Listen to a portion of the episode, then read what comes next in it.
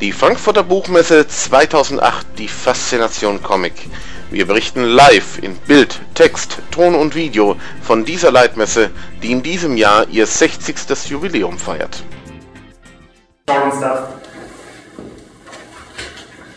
So, nice to have you here. Thank you for coming. Thank you for having me. Uh, so you're an American, and I heard you grew up with um, American comics in the beginning, but then you, uh, uh, an early age, switched to uh, European comics. How did that happen?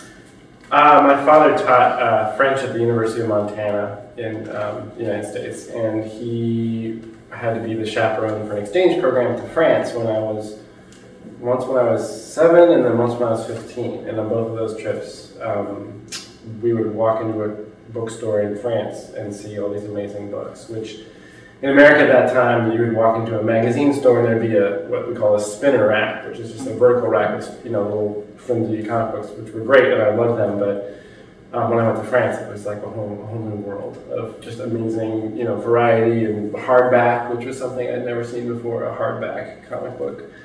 Um, and just a really, really great, um, amazing. And I've been exp- I'd, I'd seen Tintin in the states, but I'd never seen like uh, Lucky Luke or um, any of the more, you know, Asterix really hadn't really seen until I came over.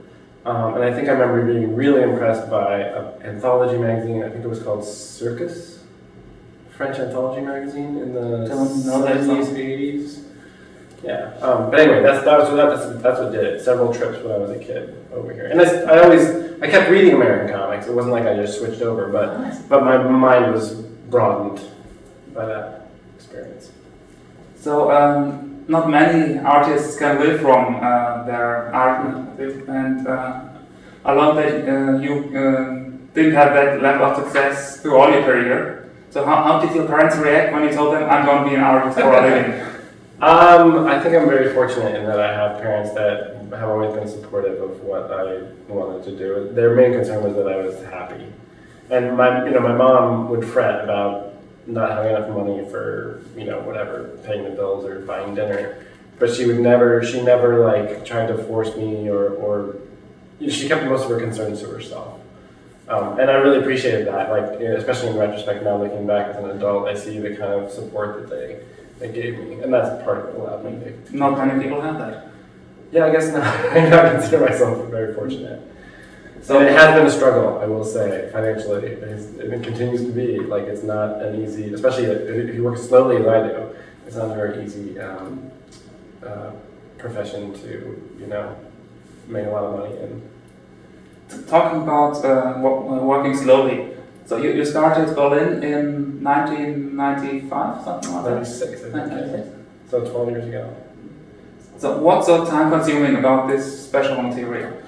Um, well, originally, um, I actually, when I, when I started out, I wanted to have it come out quarterly, so a chapter four times a year, um, which um, I actually did the first year. I actually got the rough, well, 96 pages done in one year.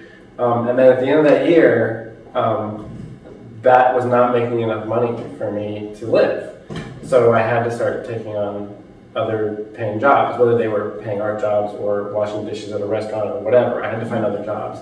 And then that took away work time, and then my productivity slowed, and then I was making even less money from the comic books.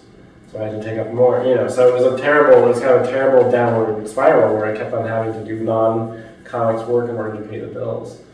Um, and then the other problem I had was one of self-discipline, where I would make, I would get a check from my publisher, which you know, twice a year I would get a check from my publisher, and then I basically say, hey, I got paid, and I would live on that for three months or four months, um, and not really work that much, because I was, I finally got paid, because there was a horrible, it's a horrible system where I would work, you know, for three months on a chapter and never see any money, so I'm not getting a regular paycheck. It's only um, in my case, I would only get paid three months after publication. So it was really hard. That that that um, timing was a really difficult thing to make work financially. Mm-hmm. That's something that uh, many young German comic artists have to learn the hard way. That um, you are not going to a publisher and sit in an office and do your drawing, and at the end of the month you get your paycheck. Right.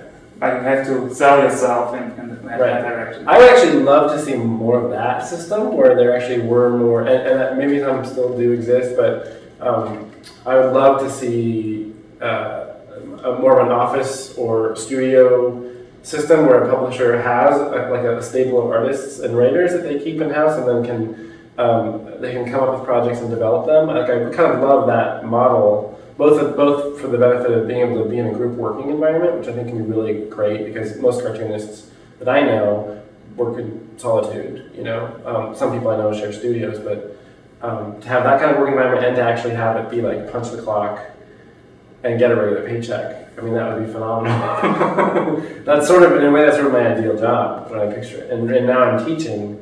Now my, my, my living consists of making comics part time and teaching part time, and I'm teaching comics. So those these things feed into each other very well, and um, and I get the benefit of that community. You know, a whole bunch of people excited about making comics. So I, now I found a way to get that. But for for many years, it, you know, very much felt like I was working by myself, uh, and that gets to you after a while. So you're working about Berlin. Have you ever been to the real Berlin yourself? uh, yes, I have. Um, I, I had not when I started the book, and I did not go until I had finished, I think, the sixth chapter, um, because I wanted to have a really uh, solid mental image, like my own personal, however inaccurate version of what the city might be.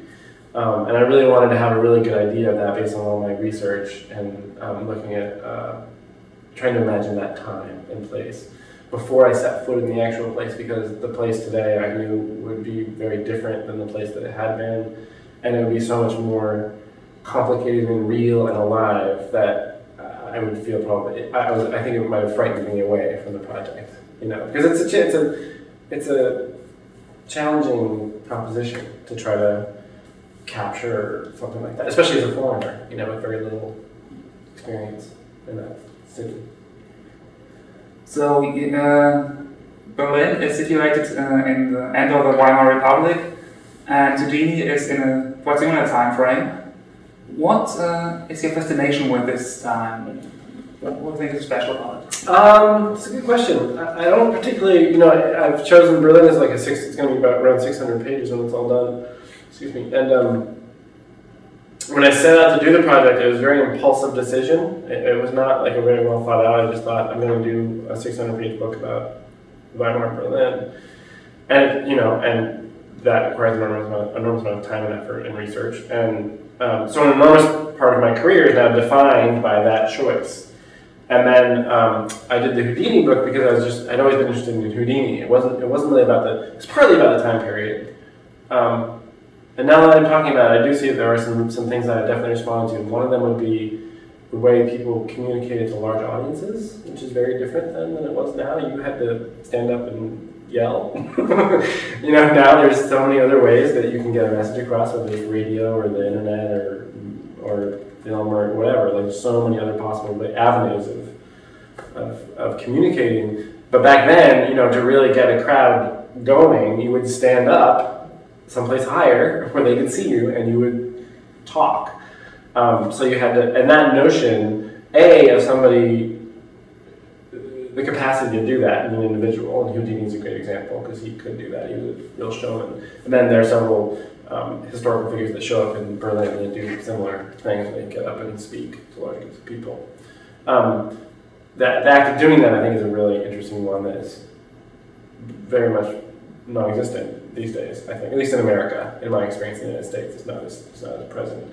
And then the participation of the crowd is the other thing that I find really interesting. When you read accounts and you see um, Fordovich at the time, how responsive the crowd is, um, and how they would be riveted by whatever. If somebody today stood up and gave a, a you know a speech that like uh, to his communist followers um, at the length that he gave it, it, it, nobody would pay attention after a little while because the attention spans are different. You know, people and Houdini. There's this amazing story about Houdini who um, he did this act where he would go up on stage and then he would um, lock himself in a trunk and then would close the curtain. And for two hours, he would move around. He would actually get out really quickly, but they wouldn't move the curtain, and he would pretend that he was still inside the trunk. Try, and then he would make noises of, of struggle so the crowd could hear him and imagine that he was trying to get out, but they weren't seeing anything. And for two hours, the crowd would sit there, like shouting and yelling, and you know, being really excited because um, they they felt that he wasn't going to be able to escape. And, and that idea, like of people sitting in a, in a theater looking at a curtain riveted for two hours, is, is fascinating. So there's lots of things. Can't, can't imagine that happening today. Yes, no, it's, it's a little it's a little hard. I mean, people have other things that they want to do. Um, and then the other thing I think about that very that particular period is like what was happening with technology and changes that were occurring in the way that um, you know the idea of you know especially in Germany the idea of a, a republic. Now in the wake of a monarchy. As a whole uh, amazing not only like you know reading a history book as an American you think oh like two political systems you you leave one and you move on to the next one and not thinking at all about what that means in terms of this a body of people who believe and act according to a certain uh, long-standing system, and then all of a sudden have to adapt to a new one, and how that transition is not at all easy um, or desirable for a lot of people. Um, and that was very, very fascinating to me. Um, so I mean, there's a lot. In retrospect, there's a lot of things about it that interest me, and and all of the, the things that you that I think a lot of people are generally um, drawn to that period for, I think, are more about aesthetics. Like people respond to Art Deco as a design movement, and um, the clothing, and um, um, you know the music and the idea of like flappers and jazz, and there's there's this kind of surface aesthetic that a lot of people respond to when um, they like the 20s and 30s, and I love that. It's a very appealing thing that I actually, you know, when I was exposed to that when I was younger, I really was attracted to it, but now as an adult, that's more to me. That's just like set dressing. That's like that's that's what I put in there to make it look as authentic as I can. But what I'm really interested in is what's going on beneath the surface there. So to make it look as uh, authentic as possible, do you have uh, anybody in Germany uh, to, to help you to research things, or? Um, now that I'm being published with Carlsen, I do have um, some people helping me out, and who will um, also point out errors in, in the existing work. And um, um, there's a, there was an instance in the first volume where I drew a train station that was completely wrong, and um, they Carlsen sent out a photographer to take pictures of that train, of that very train station, and get them back to me so that I could make it more accurate. Um, and then there's this uh, there's a journalist named Lutz Göhler who lives in Berlin, and he um, has been really amazing in, in terms of like figuring out um, where a, a, certain building would be that I needed, or you know whether or not uh, a particular neighborhood would have had the kind of um, you know health clinic that that I think that it would have. So I do have now. When I started out, I didn't have anybody here to help me out, but now that I've made connections and I have a publisher in Germany, um, they've been incredibly helpful in finding my foolish mistakes and um, helping me helping me find specific details that I need. And for the last volume, they're going to be very helpful because there's a number of things that I, I won't be able to do without the help of, of people here. Because I don't speak German myself, so I can't, you know, the text or read German. So all of my research has been through English language writing, and um, obviously that leaves out a, a vast quantity of, of German history. Um, so there are some specific subjects or specific aspects of things that are vital to the last book as I'm working on it. And I'm going to have, um, I'm going to ask for help from on those. So uh, for errors in the, the previous books, uh, do you correct them or do you leave um, finished work stand as finished work? Um, well, between the English, the English, English edition comes out first, and um, that goes by English publisher, by North American publisher, and then he basically just proofreads it. He doesn't change, he doesn't make any content change suggestions, and he doesn't know anything about the visual stuff, so he can't change that. So that, once that goes to the proofreading stage, um, that goes to press. And then Carlsen, um, in this case with the most recent book, Carlsen got the digital files as, as the book was going to press in, in North America. Um, and then as they were doing the translation and reading through the whole thing, they very, very carefully, you know, trying to find any any like outstanding detail that was noticeably wrong. And they did things like, you know, I, I have a number of historical figures actually uh, speak at length about various subjects, and in my writing, I would I would read a bunch of that of a given writer and then try to synthesize or distill what they said and, and try to make it, you know, try to shorten it into more coherent, like smaller um, bits of dialogue. Um, and and Michael, my editor at Carlsen, you know, would actually go through the trouble of finding all the original material because I hadn't I didn't write it it down where I got from the books. I didn't keep a record, so he actually went to the trouble of researching where that material came from and then trying to use because in the translation into German, trying to use the right language for for, for those various characters. Because it's kind of retranslation. Right. So many comics uh, do have a kind of avatar figure, a kind of um, figure who the uh, the reader can Identify with identify with and through whose eyes the reader can look. Yes.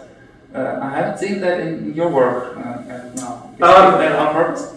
I think it is on purpose. I think that that is one way to make comics, and it's a way that's very popular, and it's a way that, um, well, like Scott McCloud in his book Understanding Comics. Have you read that? He talks a lot about that. Um, and in my work, I, think that in Berlin, and specifically when you come into the city, Martha is sort of your avatar, but then the story kind of opens up, and there are many, many more characters. And I'm more interested in that narrative model right now with this story because it's much more modern and it's much more. Um,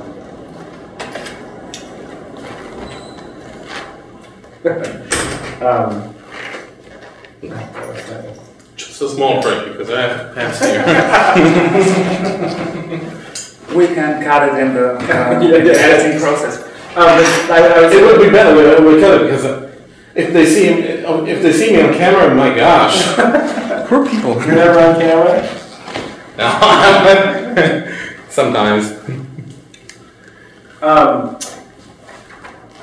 I think what's important to me about the difference there is that when you don't have a central figure with whom the reader can identify, the reader is either, and I don't really believe this happens, off put, put off by the story and doesn't engage with it as much as if they had somebody standing in there for them, or is forced to engage more because they have to have to put themselves, they have to engage with these other people, these other these other characters. And I think the main drawback to the whole avatar model, which is very prevalent in video games, for instance, right, where you try to create a main character that the, the player actually is. Um, the problem with that is that there's no complexity there, uh, or room for complexity, or room for um, when you try to to make your you to neutralize your main character. Like Tintin is a perfect example, completely neutralized, like almost asexual, right? Like well, young boy, but not really a young boy, young man, um, and has no character beyond being a Boy Scout, right? Um, that is really great for an adventure story because you want to be that character going on those adventures. But when you're trying to address um, the, the, the, like the nature of human communication and interaction and human relationships, then I think trying to um, create as rich and broad a cast of characters as possible can be advantageous. So that's one of the reasons I do it. So in Germany, comics still have some kind of um, prejudices against them, uh, being only for children or being only pulp literature. Uh, as, as an American looking uh, to Germany from the outside and uh, having uh, read about Germany quite, quite a lot, why do you think is that? Is there a, a certain time period where a comic culture could have developed but didn't? Or? Yeah, that's a really good question. Um, look, I mean, when you look at world cultures all over the world, it's a similar. I mean, Japan might be the exception, but even in Japan, comics are more um, disposable. You know, it's more genre oriented. It's more like, um, you know, uh, TV. Uh, manga is very, very much like television in that um, it's not necessarily something that's going to stay with. I'm totally generalizing because there are some amazing incredible works of manga that are I consider great works of literature, like like amazing, incredible works of art. But generally speaking, manga to me feels a lot like when I look at a lot of it, a lot of the mainstream stuff, it feels similar to watching television, where there's lots of channels and you don't really remember what you just watched. it's enjoyable, it's entertaining, and it doesn't really stick with you. Um, I think every culture is actually still going through its growth and relationship with comics. I see them as um, you know, you know, written language evolved from ideograms, which were pictures, right? So letters come from pictures, and then um, are abstracted into sounds, and then that becomes written language. Separate from that, you have the evolution of the representational image, where you're trying to actually reproduce what you see, an image. And that works its way all the way up through photography, where you're actually taking a picture and you're capturing this moment in time. Um, and so that I feel like those marks evolve in these two different directions, and they're and they're totally disparate now. Where you have this utterly abstract written language, and then the image of a, like a photograph or you know CGI animation or whatever, like really high resolution rendering of reality. So they've come become they've grown very very far apart. And I think the amazing thing about comics is that it stitches those two things together. And um, but I think that it's it's almost I almost describe it as like an evolutionary step that we have to take as a larger population in order to grapple with that. Because we're used to these things being so separate. When they do get combined, you sort of have to learn. When you talk to people who have not read a lot of comics and, and then they start to read comics, it's often hard because they have to learn how to do it. It's actually an acquired ability. Um, and I just think the more people that will do that, and I, you know, I think Germany's comics industry has, has grown in the recent years, I believe, and I know that in America it's like the only segment of publishing that's growing. And like like between 2002 and 2007, the like the gross revenue was like went from 75 million to 375 million in a very very short period of time. So I feel like part of it is like a whole generation of people growing up reading manga, which was you know an enormous global kind of phenomenon starting I don't know what like 10, 15 years ago. Um, and those people now are becoming, they're in their late teens and early 20s, the people who were kids when they started reading like Dragon Ball Z and whatever. Um, and they're bringing a whole new interest to the market because they're looking for other kinds of things. Um, so right now it feels like, I mean, it's been a very long, slow, as you guys know, because you pay attention to this stuff, it's been a very long, slow uphill, and it continues to be. But I do see, especially in the past few years, some really great signs of acceleration. Like people are kind of catching up. And now what has to happen is more good comics. We have to continue the, the output. Like we have to get more people making comics, and we have to raise the bar on the quality because otherwise the readers aren't going to stick around. We're counting on you on that. Unfortunately, it's taken me 12 years so far. So. So uh, you have two uh, big comic companies in the US, Marvel and DC. And uh, you, you, didn't start with them, you uh, started by publishing on your own and publishing with little companies. Artistically speaking, uh, do you think that was uh, positive or negative for you? Very positive, yeah. Um, I got a grant to do my first book, so I did it entirely myself from the printing to the advertising to distribution. Like, I had to handle everything. And that was a great learning experience because it taught me I'd never want to do it again. I did it. Um, and then from there, so then after I figured that out, I thought, okay, I, but I love having complete control over my project.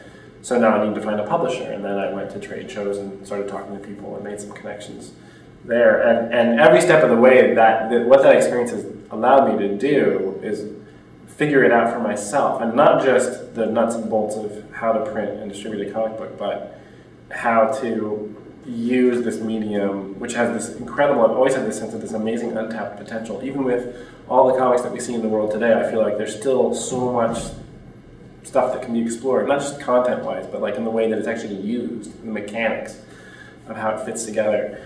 Um, and, and being able to have complete control of my projects allowed me to really explore that, like to, um, to do stuff, to play around with the way comics works in a way that um, at a mainstream publisher, I would not have had the freedom to do. And you know, and I can also decide what it's going to be about. And when I started this project, no mainstream publisher would have touched any of the books I was interested in making. Okay, so uh, we now have in Germany the second part of Berlin. You are uh, already working on the third part. Do you have any time frame when that will finish? Um, I'm planning. I'm planning to have it out in four years. So that's that's my, my goal. And given the productivity I, I, managed to achieve in the past year and a half, that is possible. it can be done. So I am, and I, my original plan was to have the whole thing done by the time I turned 40, and I turned 40 in December. So I'm far past my deadline at this point. Um, so I'm desperate, and I also have, you know, there's an, there's an endless number of other stories I want to tell. Whether I'm going to draw them myself or get other artists to draw them, I, I you know, my life is already half over, and I, I, I feel like I've sort of not even yet. I feel like when Berlin's done, I will have finally done something. Um, Naren was like an experiment, you know, it was like my um, it was my warm up, and then Berlin will be like something. I don't know if it'll be good or bad or what, but it'll be like it'll feel like a work, and it'll be frustrating to me if I don't get to do much else besides that. So the sooner I get it done, the better. Okay, Just a man. small break because um, to go there. Two seconds. Energy is low. And I need to refresh. You have a very American accent. Yeah, my uh, my brother-in-law is American.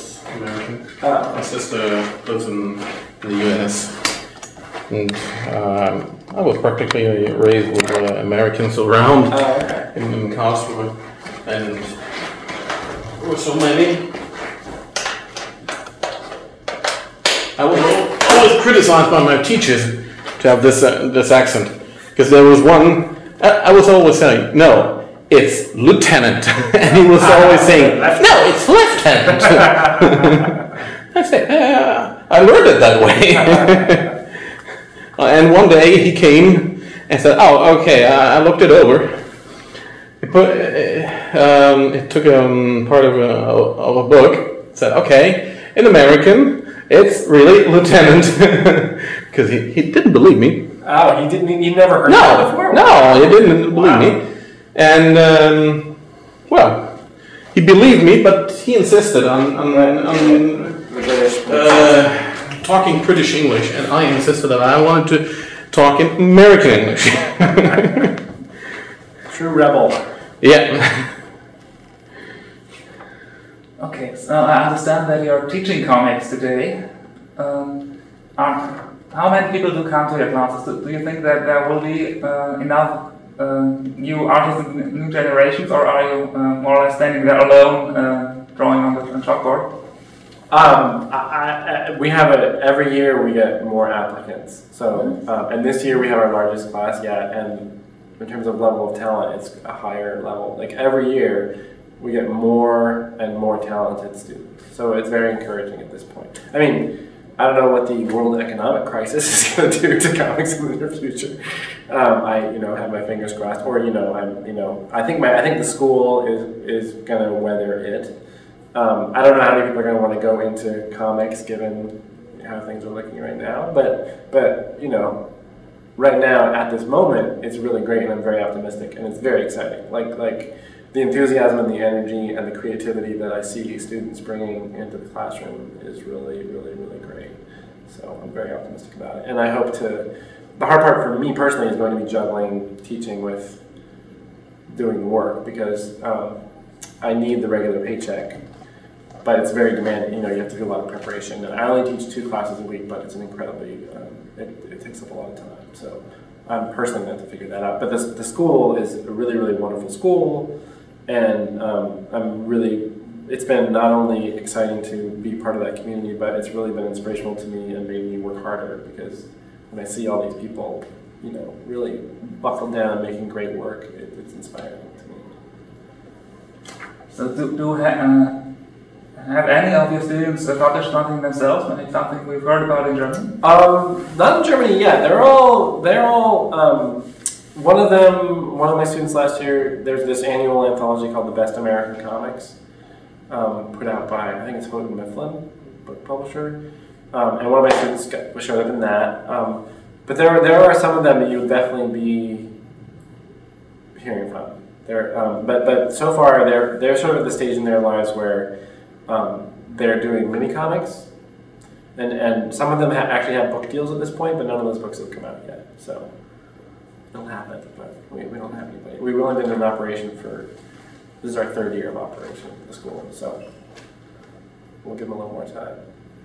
Hmm, that sounds promising. so, uh, I understand you've been in Germany uh, several times before.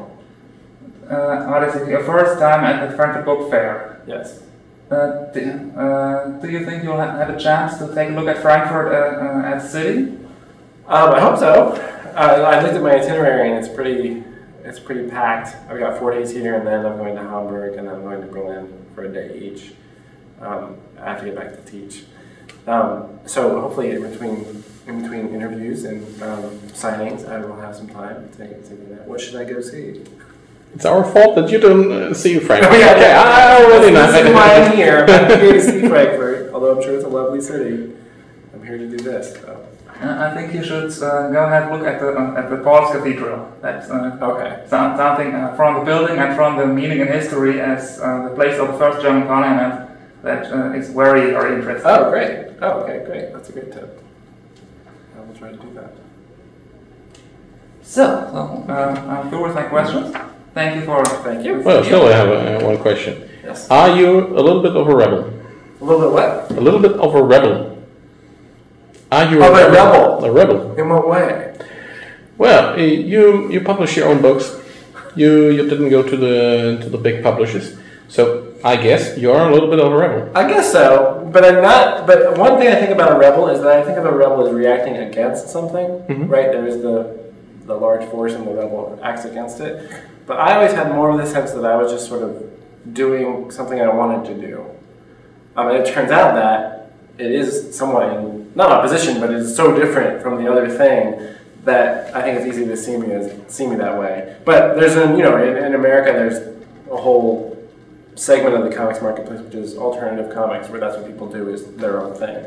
So it's big enough now where it doesn't at all feel rebellious. it just feels like another part of the publishing system. What uh, interests me really when when I talk to Americans in these days uh, is the political situation. Uh-huh, Um, there will be an election next month. uh-huh. Uh, There will be next month. Yeah, November fourth, right next month. Two weeks. Three weeks. Whom can I ask you? Whom are you going to vote for? Barack Obama is no question. Okay.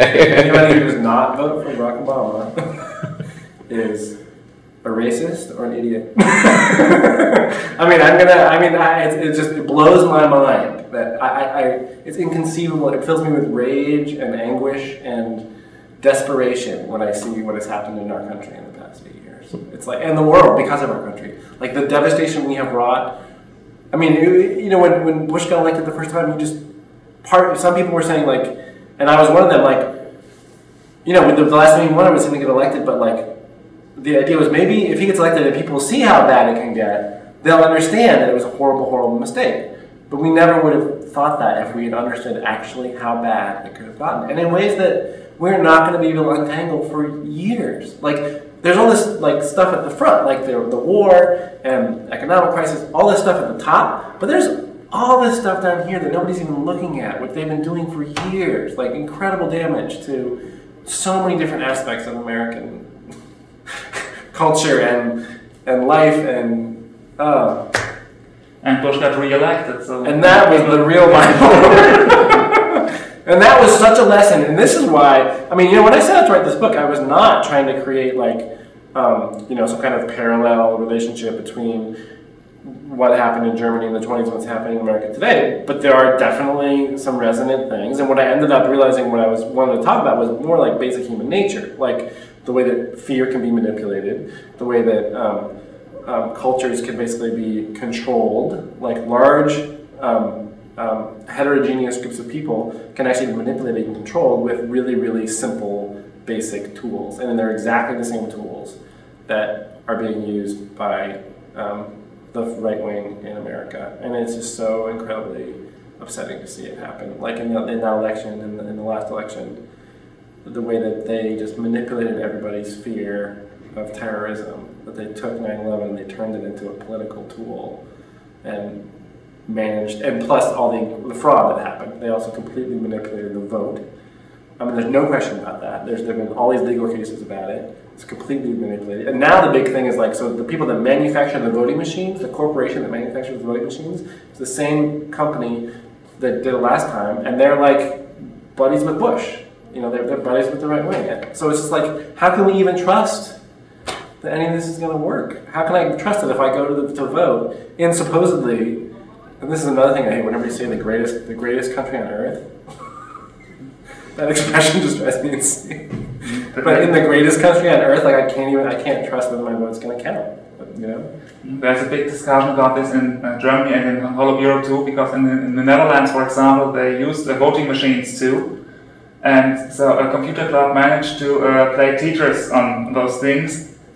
So they are not that secure. Right? No, they're not secure at all. And there's and, there's the countless like, stories in, in America of the last election, where just crazy stories about people leaving them just open and unlocked, and leaving, you know, like having them be 24 hours in a building with nobody there to look after them. Just like, I mean, clearly some weird stuff going Just on. remember um, one part of, of The Simpsons where uh, Homer went to vote on the voting machine.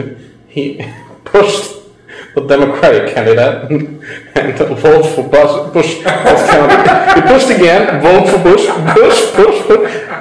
At the end, he was eaten by the, by the machine. It, it was it was uh, part of part of the Halloween Halloween episode. I, I think um, the, the the tenth season. Oh, sure, sure, sure. That's too great. That's great. Yeah, a great illustration of some of that frustration.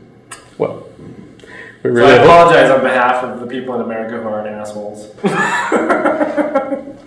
I guess every people has its its turn in the course of history. Just just look at Berlusconi. right. They are so dominant. in Italy. I really know this because my my uh, my wife is Italian. Ah, ah, It's- ah, ah. yeah, that was It's right. crazy. Yeah, no. He was voting on. He, Yeah. he was vo- voting against, and now he's on again. Yeah. Italy is a whole other ballgame. Just imagine Bush uh, could could return in, in four years. well, his brother still got a shot. okay, thank you very much.